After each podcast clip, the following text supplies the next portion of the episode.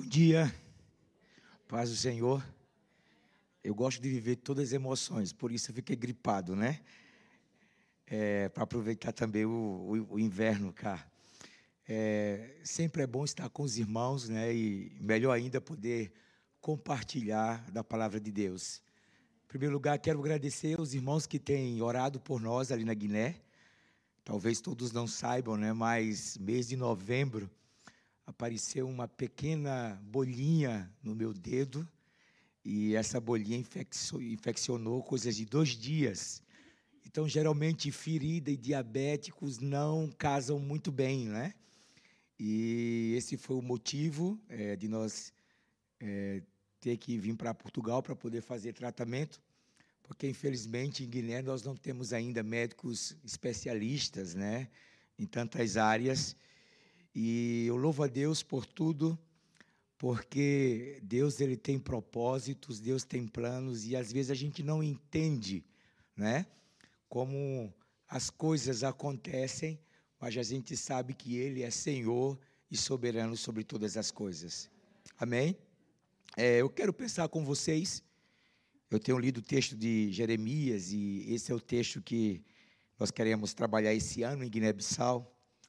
É, Jeremias capítulo 29, né? A gente conhece ele como o profeta chorão. Também escreveu o livro de Lamentações. Mas foi um profeta que ele amou demais o povo de Deus. E ele foi aquele que estava alertando o povo acerca de algo que Deus queria, que o povo se voltasse para ele, que o povo deixasse as coisas maus e se voltasse para Deus na esperança de que Deus tinha bênçãos para a vida deles. Infelizmente, o povo não ouviu a voz do profeta. E, consequência disso, no capítulo 25, Deus resolve levar o povo para o cativeiro babilônico, esse é o contexto do capítulo 29.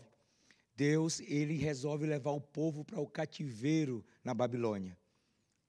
Nabucodonosor veio e levou em cativeiros. E lá no cativeiro o povo começou a questionar por que estava acontecendo isso, o que era, o, o que ia acontecer. E baseado nessa perspectiva surgiu profetas, ou falsos profetas, profetizando em nome de Deus, de que aquilo ia passar. E no capítulo 29, Deus usa o profeta também para escrever uma carta. E é no contexto dessa carta que eu queria pensar com os irmãos nesta manhã. Né? O tema que é, eu quero pensar com vocês é esse, né? O Deus de planos e esperança. Deus tem planos para nós e Deus tem esperança. Mesmo às vezes num contexto em que nós não esperamos. Muitas vezes num contexto que nós não gostamos. Muitas vezes em um contexto de que nós não queríamos estar lá. Mas Deus ele tem planos e esperança. E é sobre isso que eu quero pensar com vocês. A palavra talvez seja um pouco dura, né? E foi, foi dura para mim, mas nós entendemos que o Senhor, Ele é o Deus que tem o controle de todas as coisas. Então eu quero convidar você na casa para ler o capítulo 29 todo, para que você possa entender. Mas nós vamos ler a partir do versículo 10 até o versículo 14. Versículo 10 até o versículo 14. Amém? Minha Bíblia, linguagem NVI. Diz assim um texto: Assim diz o Senhor: quando se completar os 70 anos da Babilônia, eu cumprirei a minha promessa em favor de vocês, de trazê-lo de volta para este lugar, porque Sou eu que conheço os planos que tenho para vocês, diz o Senhor. Planos de fazê-lo prosperar, não de causar dano.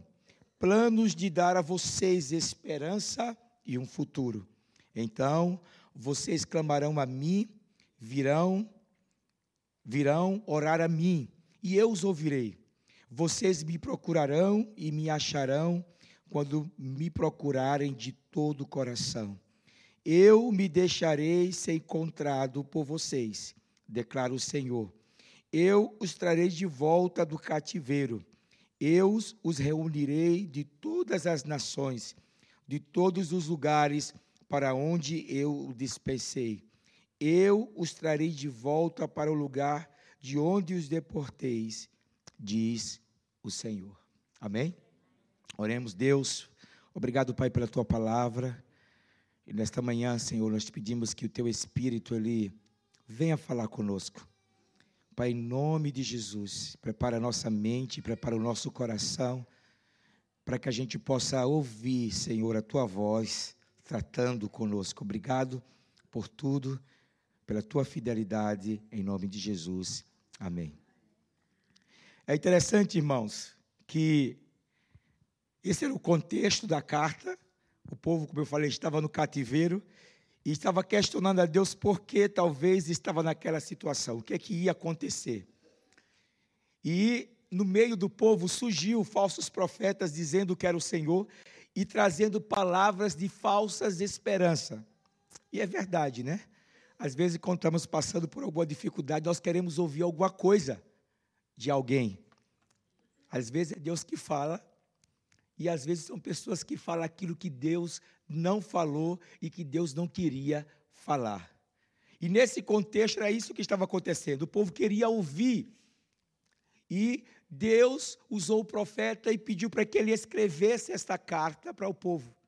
E a carta não era muito bem aquilo que o povo queria ouvir e que o povo desejava. Na realidade, Deus, ele queria que o povo se voltasse para ele, que aquela condição e que eles estavam se encontrando, havia um propósito de Deus em tudo aquilo. Havia um plano de Deus em, em relação a tudo aquilo. Porque era através da dor que Deus os queria trazê-lo novamente à consciência de um coração quebrantado, fiel a Deus. Era isso que Deus queria fazer. Irmãos, o capítulo 29, ele nos revela o quanto Deus ele é amoroso. Existe um texto de Naum, capítulo 1, versículo 3, que diz o seguinte: O seu caminho está no vendaval e na tempestade, e as nuvens são as poeiras dos seus pés. É interessante que Naum ele consegue descrever que mesmo em meio às tempestades, Deus ele tem um caminho. Mesmo em meio às dificuldades, Deus ele tem um propósito, Deus tem um plano. Às vezes a gente não entende, a gente acha que as coisas estão fora do controle, mas irmãos, Deus é especialista em fazer caminho onde não existe caminhos. Não é assim? Mar Vermelho não tinha caminhos, mas Deus fez o caminho. Jesus, quando foi ao encontro dos discípulos, ele criou caminho, ele andou por cima das águas. Então Deus, ele age no meio da tempestade. E é interessante a gente perceber isso. É importante a gente perceber isso. Que apesar das preocupações, das tempestades, das situações adversas, Deus tem um plano e uma palavra de esperança para o seu povo. Irmãos, apesar de todas as coisas que talvez a gente não compreenda, Deus tem um plano e uma palavra de esperança para mim e para você. E é sobre isso que eu queria pensar nesta manhã com vocês, baseado nesse contexto do capítulo 29. Eu queria destacar cinco, cinco coisas que nós deveríamos aprender quando nós estamos passando por dificuldades e que, se nós aprendermos bem e compreendermos bem, nós vamos passar a observar as coisas na perspectiva de Deus e de maneira diferente. Porque às vezes, quando passamos por situações, a gente olha para a nossa perspectiva e a gente pergunta, Deus, por que isso, né? Por que está acontecendo isso? Mas, irmãos, Deus ele tem uma perspectiva diferente pensamento dele não é igual ao nosso, o caminho dele não é igual ao nosso. Deus tem sempre uma perspectiva diferente. Mas o que é interessante é que, em meio a toda essa turbulência que talvez a gente passe, estejamos passando ou venhamos passar, a gente tem a certeza de que Ele está conosco. Amém, irmãos? Deus está conosco. A primeira coisa, a primeira verdade que eu queria pensar com vocês é baseado nesse texto de Jeremias, capítulo 29, nessa carta, é que às vezes a dificuldade e até mesmo o cativeiro faz parte da pedagogia estranha de Deus. Deus tem uma maneira diferente de nos ensinar as coisas, né? Ele tem uma pedagogia que talvez não é a nossa.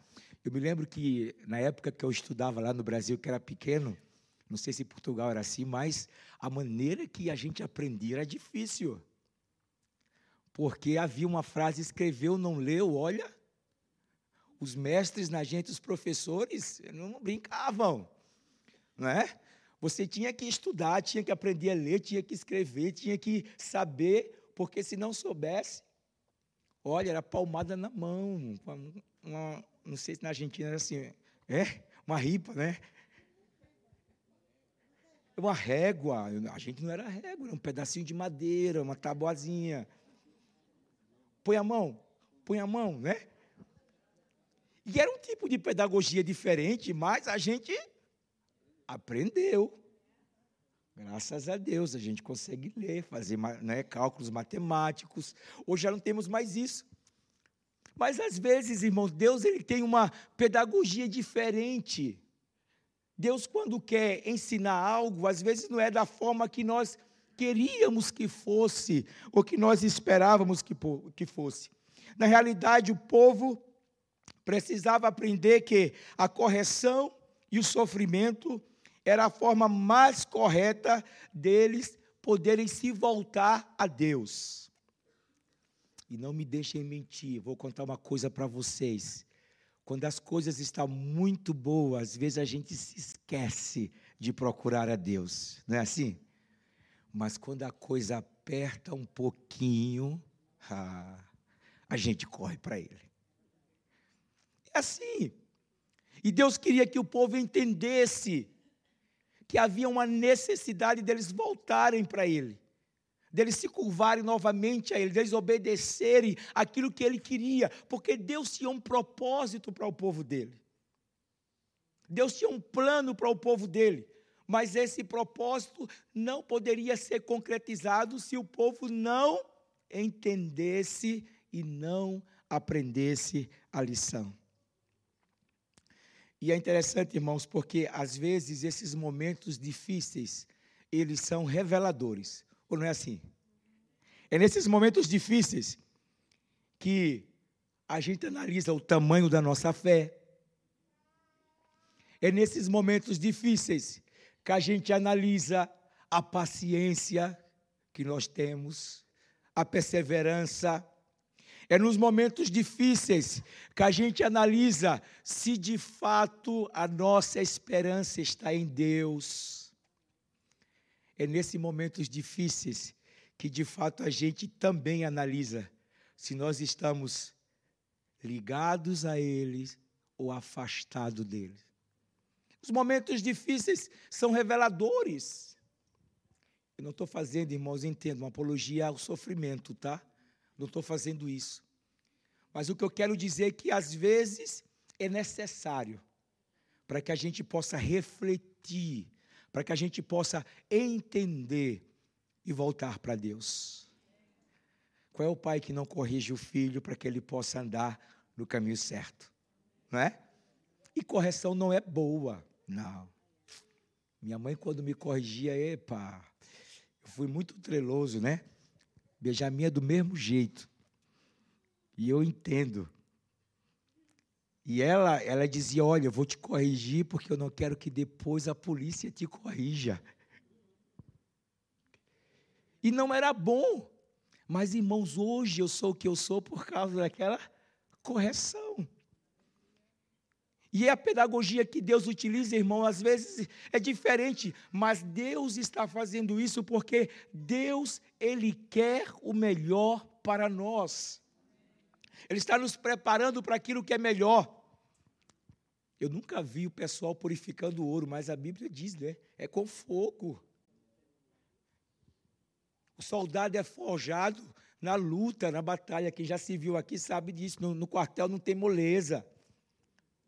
Porque tudo aquilo é um preparatório para aquilo que você será, para aquilo que você irá alcançar.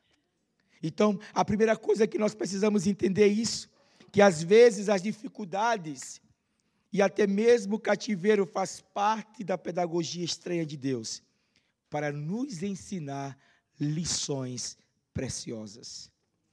Deus queria que o povo dele entendesse uma lição preciosa. Jó 3,17, ele tem uma, uma expressão que eu acho linda. Eu digo que é a expressão de quem confia em Deus, mesmo em meio à dor e à tormenta. Eu digo que é a expressão de quem conhece Deus, mesmo quando não há esperança. É a expressão de quem alguém sabe que Deus está com ele, mesmo quando ninguém não está. E Jó diz: ainda que ele me mate, nele eu esperarei. E é essa confiança que nós devemos ter em Deus. Se você está passando por dificuldade, ou se irá passar, é provável, a Bíblia diz no mundo nós teríamos aflição. Mas entenda, Deus quer te ensinar algo. Deus quer te ensinar algo. Aprenda com Deus. Uma segunda verdade que eu quero pensar com vocês é que o cativeiro, a tempestade, as tribulações, ela tem tempo de validade. Não é sempre, não é? E é interessante que no versículo 10 é isso que Deus manda dizer ao profeta: olha, tem tempo de validade. Diz ao povo: tem tempo de validade. Depois de 70 anos, eu os trarei de volta. Então, irmãos, o sofrimento, as lutas e as dificuldades, ela não são para sempre, ela não é para sempre. Existe um prazo de validade. E essa é a palavra de esperança para você e para mim. Não importa o que a gente esteja passando hoje, tem um prazo de validade. Em mim já faz quatro meses que eu estou com o pé assim. Mas sei que tem um prazo de validade. Talvez outros estejam desde o ano passado mas eu quero dizer, há uma esperança, tem prazo de validade. Não é para sempre. Existe um prazo de validade divino. E é interessante, irmãos, a gente entender que enquanto a gente não aprender a lição, o prazo não vai passar. Mas quando a gente aprender a lição e a gente for educado na pedagogia de Deus, aí o dia da vitória chega aí a tempestade passa.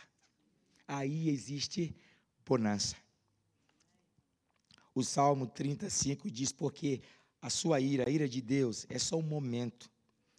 No seu favor está a vida. O choro pode durar o quê? Mas o que, acontece? Ela vem, não é? O choro pode durar uma noite, mas a alegria, ela vem pela manhã. Eu sempre, quando vejo tempestades, né? Ou talvez o dia não tão bonito. Em África a gente vê praticamente o dia todo bonito todo dia, porque é sol praticamente todos os dias, né? Mesmo quando chove, é, o sol sai. Mas mesmo quando a gente não vê o dia tão bonito, nublado, escuro, a gente entende que acima das nuvens existe um sol que brilha. Jesus é o nosso sol da justiça. O dia pode ser escuro, parecer escuro, mas irmãos, existe esperança de dias melhores. Existe um projeto de Deus para as nossas vidas. E era isso que o povo, que Deus queria que o povo entendesse. Vocês vão ficar, vão sofrer, mas não vai ser para toda a vida eu os trarei de volta.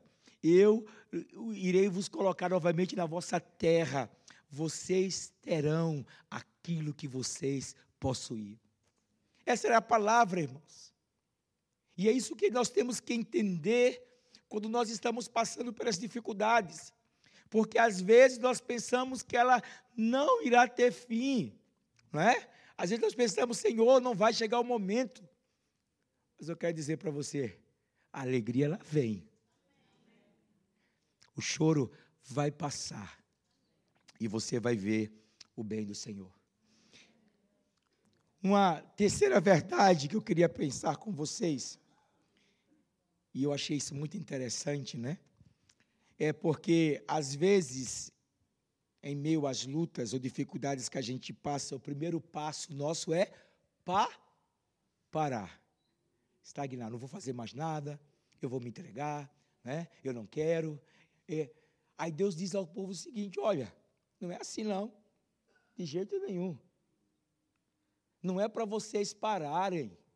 E é interessante que do versículo 4 até o versículo 7, Deus vai dizer a eles assim, ó: Assim diz o Senhor dos exércitos, de Israel, a todos os exilados que deportei de Jerusalém para a Babilônia: construam casas e habitem nelas, plantem jardins e comam dos seus frutos, casem-se e tenham filhos e filhas, escolham mulheres para casar com seus filhos e dê as suas filhas em casamento para que também tenham filhos e filhas. Aí diz: multipliquem e não diminuam. Busquem a prosperidade, a nível de prosperidade, outra tradução diz paz. Busquem a paz da cidade para a qual os deportei e orem ao Senhor em favor dela, porque a prosperidade de vocês depende da prosperidade dela. Olha como é diferente Deus. Deus diz: não, não é para você parar. Não, não é para você desanimar. Não, não é para você dizer, não, não tem mais jeito, agora ninguém, eu não saio daqui, ninguém me vai. Não, não é isso. Aí Deus diz: você precisa influenciar positivamente e produzir no contexto onde você está. Era isso que Deus queria dizer ao povo: olha, aprenda a cultura, se adapte, entendam, se envolvam. Não chore, não lamente. Há uma necessidade de vocês influenciarem e não serem influenciados. E Deus diz: olha, porque a paz deles também é a paz de vocês. O bem-estar deles também é o bem-estar de, de vocês. Irmão, sabe o que isso me lembra, me leva a entender? É que no contexto de dificuldade, a gente pode estar bem. Para quem estuda é, saúde, né? O contexto de saúde não é você estar 100% bem, não. No meu contexto de diabetes, eu sou saudável se eu tiver a, a diabetes o que controlada. Então, eu tenho uma boa saúde dentro do meu contexto. Às vezes a gente pensa que o contexto de, de felicidade, de paz, é quando tudo está bem, pelo contrário. Mesmo em meio a qualquer dificuldade que a gente esteja passando, nós devemos estar bem. Nós devemos orar no meio dela. Nós devemos crescer o nome do Senhor no meio dela. Nós devemos servir ao Senhor com gratidão no meio dela, porque essa é a vontade de Deus. A Bíblia diz que em tudo nós devemos dar o quê? Graças. E era isso que Deus queria. Olha, casem, se envolvam, aprendam. Vai durar um pouco ainda mais. Não desanimem. Não parem. Cresçam no contexto onde você foi plantado. É isso, irmãos. Às vezes nós estamos em situações ou lugares que a gente não queria estar, trabalhando com pessoas que a gente não queria trabalhar. Não é assim? Se envolvendo com pessoas que a gente não queria se envolver. Mas Deus diz: ore, cresça, produza no lugar onde você está. Porque a bênção do contexto depende também de você. Havia um desenhozinho muito antigo, quando eu era pequeno, que eu gostava, que acho que era uma raposa que andava com uma nuvem de chuva e trovoada na cabeça dela, e tudo para ela era mal. Ela falava, ó dia, ó mal, ó azar, ó dia, ó mal, ó azar. Era aquilo que ela dizia sempre. Ela não conseguia ver nada positivo na vida dela. E às vezes nós somos assim. Nós não conseguimos observar nada positivo. É? Produza onde você está. Veja numa perspectiva diferente. Está difícil, tá? O patrão é chato, é chato. Humilha, humilha, mas ora por ele. Está sendo explorado, estou, ganho pouco, me exploram. Ora pelo contexto onde você está. Está tendo problema em casa, casamento não está bem. Ora do contexto onde você está. Influencie, mude, produza. Era isso que Deus queria que o povo entendesse. Não lamente, não desista. Haja, cresça, porque a paz depende da sua paz. E é isso, irmãos. Quando nós estamos bem, tudo vai bem. É assim. Mesmo quando não vai. Mas a gente consegue entender que tudo vai bem.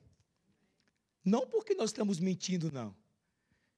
Mas é porque a gente sabe que aquele que nós confiamos está conosco. E a Bíblia diz que em Cristo nós somos mais do que vencedores, nós vamos vencer.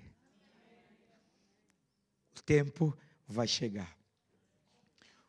Uma quarta verdade que a gente pode aprender nesse contexto da carta é que tudo o que nós passamos existe um propósito de Deus para alcançarmos algo maior. O versículo 11, Deus diz: Eu sei os planos que tenho para vocês. Aí ele diz: plano, plano de bênção, não de mal. Eu, quando tive a lesão do dedo, né, a gente pensa logo: ah, não. Eu, fiz, eu sou enfermeiro e pensei: pronto, vai começar com o dedo, depois vão cortar os quatro, vão cortar, vai subir até o joelho. E eu comecei a ficar apavorado, né? E eu me lembro que uma noite eu disse: Deus, eu queria tanto ir para o céu todo completinho. Eu disse: Senhor, eu nasci completinho, não queria perder alguma coisa, né? Mas, irmãos, se for necessário, isso não vai me afetar, porque eu confio nele, eu descanso nele. Irmãos, tudo tem um objetivo. Existe algo, Deus às vezes, Ele quer nos ensinar que a gente precisa confiar nele, de que Ele tem um controle de tudo. Nada foge do controle dele. A mão do Senhor, a Bíblia diz que está estendida para abençoar. Os seus ouvidos estão atentos ao nosso clamor. E essa tem que ser a certeza que nós trazemos em nosso coração. Estamos passando um momento difícil da Guiné-Bissau, em termos políticos. Talvez alguns irmãos não acompanhem isso. Mas nós que somos de lá, e parece que não há esperança, irmãos. Parece que a coisa vai e volta, né? Eu acho hoje no contexto mundial, né? A gente tem visto vários países, quando não é guerra, é corrupção, quando não é corrupção, e, e parece que é um contexto mundial. Só que a gente sofre mais porque estamos lá, né? Já temos as nossas limitações. E a gente olha e observa e diz: Senhor, poxa, parece que a coisa não vai. Esse ano vai fazer 10 anos que eu estou na Guiné como missionário. E eu falei: Deus, 10 anos, não mudou nada. Ou, oh, Senhor, perdoe, né? Mudou uma coisinha. Mas a gente queria ver mais. Mas eu sei, irmãos, que Deus ele tem o controle de Guiné-Bissau. Deus tem controle de Portugal. Deus tem o controle do Brasil. Deus tem o controle do mundo. Irmãos, porque Deus, ele criou a nossa história, mas Deus está também dentro da nossa história. E é isso que nós precisamos entender. Ele não só criou, mas ele também faz parte da nossa história, ele age na nossa história. E ele não perdeu o controle de nada. Ele continua sendo Senhor. Se você acha que Deus perdeu o controle, quero dizer uma coisa, olha, ele não perdeu não. Ele continua sendo Senhor. Ele quer que você confie nele. Ele quer que você use a fé que você tem nele. Ele quer que você ande por lugares altos na presença dele. E é isso que nós precisamos entender. Eu gosto de Romanos 8, 28, quando ele diz que todas as coisas faz o quê? Cooperam, contribuem para o bem daqueles que amam a Deus. Esses dias eu recebi uma, uma mensagem do irmão lá do Brasil. Falou, pastor, que bom que teu pé está melhor, né? É, às vezes Deus faz isso, né, pastor? Para a gente parar um pouco, para a gente é, sofrer um bocadinho, para depois a gente voltar mais preparado. Ele mandou uma mensagem. Depois ele mandou outra. Pastor, desculpa, não era isso que eu queria dizer. Eu não falei, mas é exatamente isso que Deus fez. Disse, não, o irmão não falou errado, não. Amém. Poxa, era exatamente isso que Deus estava dizendo. Era necessário parar, pensar, avaliar e voltar novamente, porque tudo cooperam para o bem daqueles que amam a Deus. Nos forja, irmãos, nos fortalece. E a gente precisa aprender a pedagogia de Deus.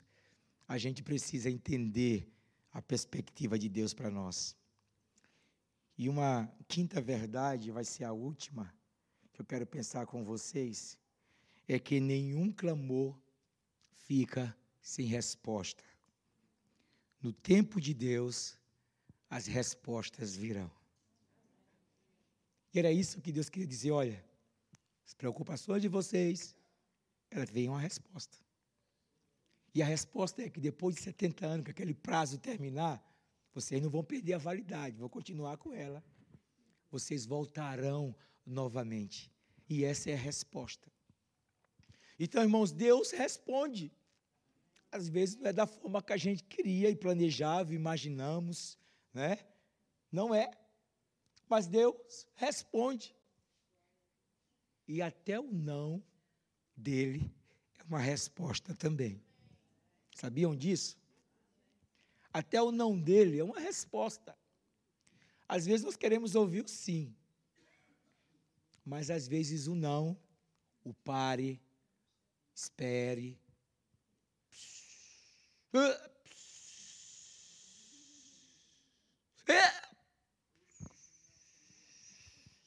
Mas se fosse eu. Não. É uma resposta de Deus.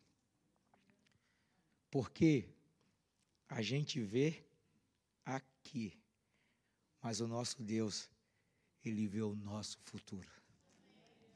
Eu gosto quando o salmista diz que todos os nossos dias já foram escritos no livro de Deus. E nós servimos a um Deus que é eterno. Diante dele está o passado, o presente e o futuro. E todas as coisas contribui e converge para que no final a vontade dele seja estabelecida na minha e na tua vida. Entenda isso. O não é uma resposta.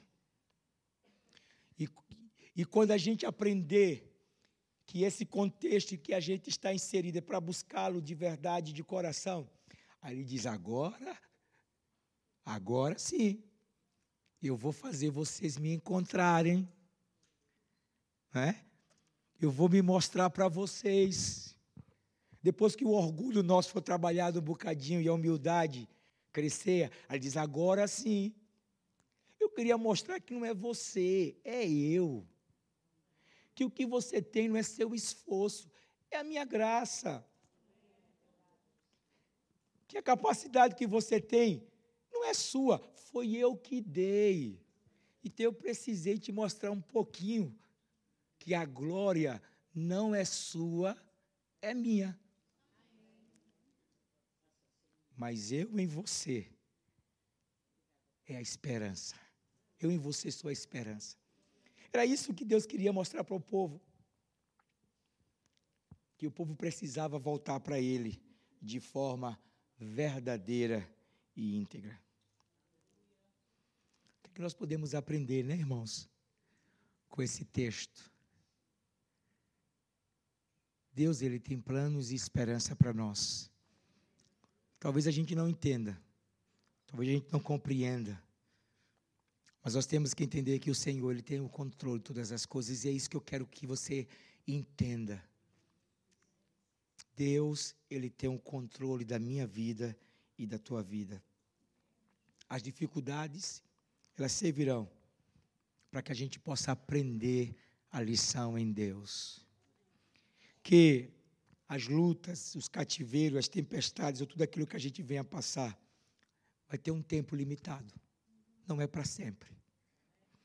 Terceiro, que eu e você precisamos influenciar o contexto onde nós estamos plantados. Se é guerra, viva a paz.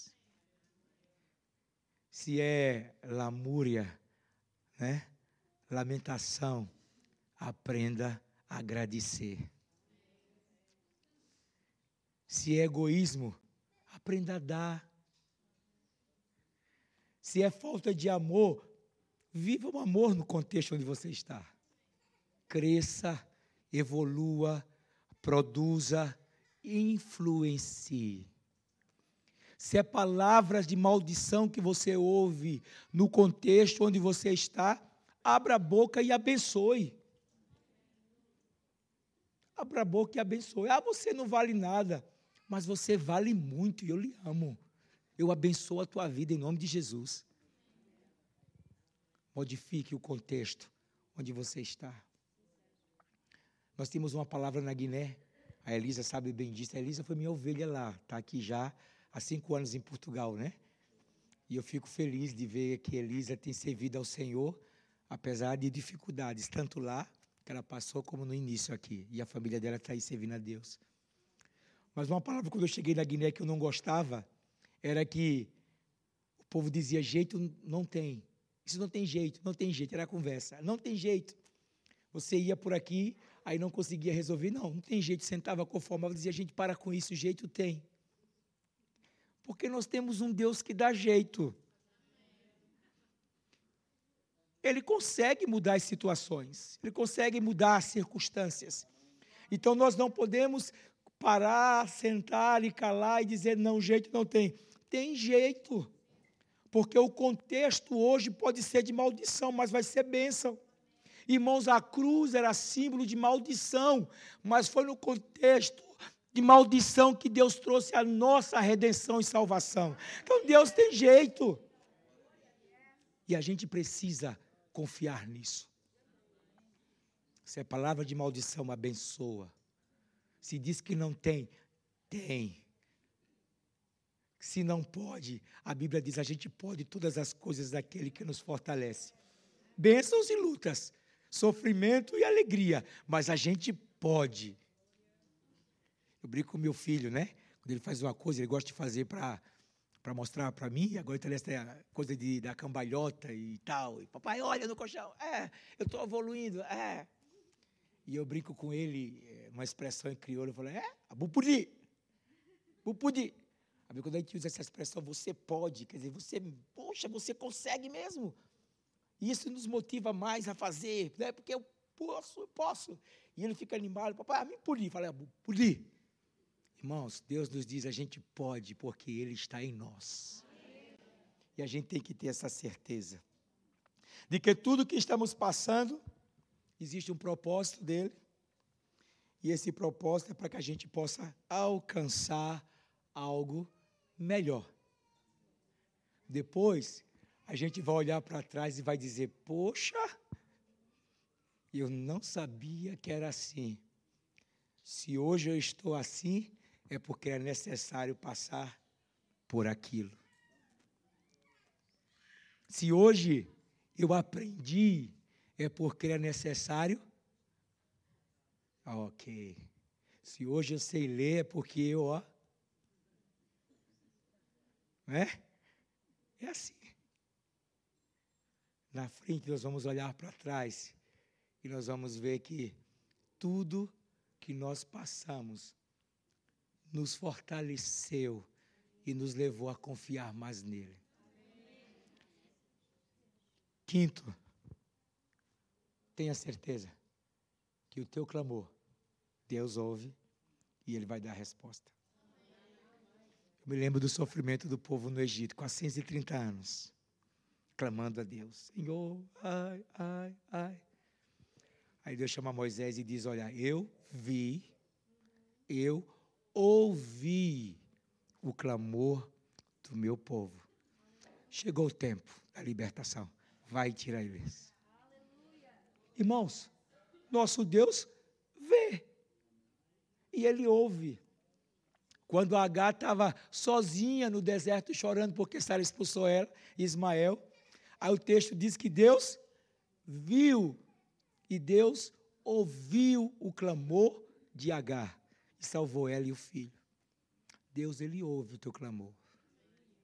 Mas, pastor, parece que eu estou falando para o vento. Meu filho fala, papai, como é que a gente vê Deus? Eu não vejo Deus. Eu digo, filho, tu consegues ver o vento? Ele diz, não. Mas tu sente ele. Aí faz assim, Fala, ah, e sim papai. Então Deus é assim, a gente não consegue ver, mas a gente sabe. A gente sente. Então, mesmo se você agora esteja dizendo, Deus, parece que o Senhor não está ouvindo, eu quero te dizer, Deus ouve, Deus vê, e a oração sua terá resposta. Amém, irmãos? Que Deus ele possa guardar essa palavra em nosso coração. Que esse ano 2024 possa ser esse ano que a gente aprenda a ver na perspectiva diferente. Para alguns, o tempo vai chegar. Passou. Para outros, talvez vai começar a pedagogia. Mas no final, Deus engrandecerá o nome dele porque Ele tem planos de esperança para nós. Não para o nosso mal, mas para o bem-estar, para o fim que Ele já projetou para a minha vida e a tua vida. Amém? Que Deus te abençoe. Não se esqueça de orar por nós, né, para que Deus esteja nos abençoando ali em Guiné. Obrigado pela parceria de vocês. Vocês são sempre presentes, né?